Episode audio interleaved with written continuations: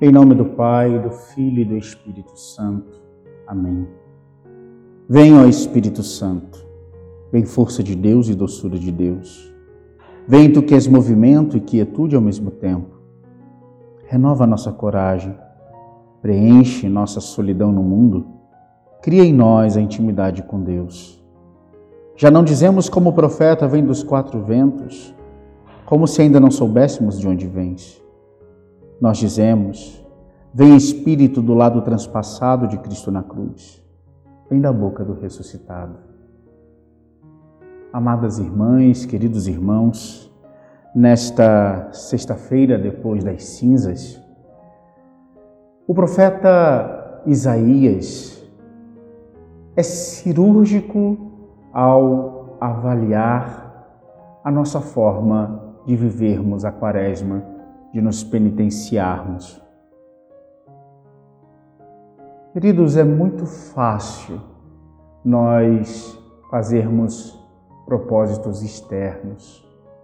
É muito fácil nós jejuarmos, é muito fácil nós querermos fazer novenas, orações específicas para esse tempo.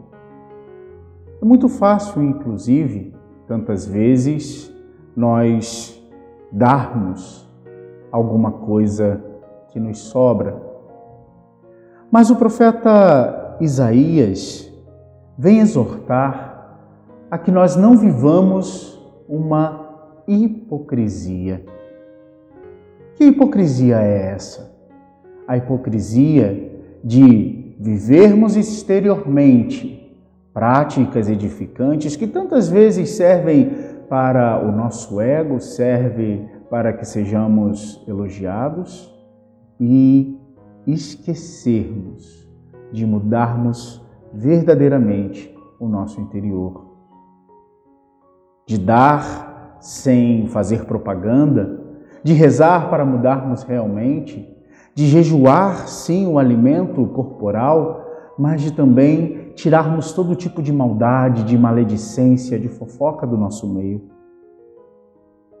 O profeta é bastante concreto ao dizer qual é o jejum que agrada a Deus.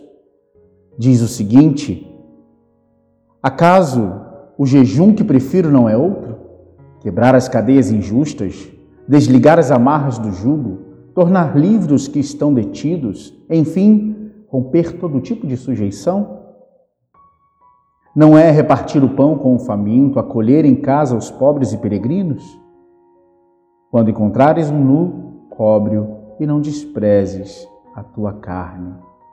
Sim, a carne nua do pobre é a nossa carne, porque somos corpo de Cristo. Portanto, meus irmãos, cuidemos para também nós não cairmos nessa hipocrisia e para vivermos interiormente muito mais do que aquilo que aparece para os outros. Abençoe-vos, Deus Todo-Poderoso, Pai e Filho e Espírito Santo.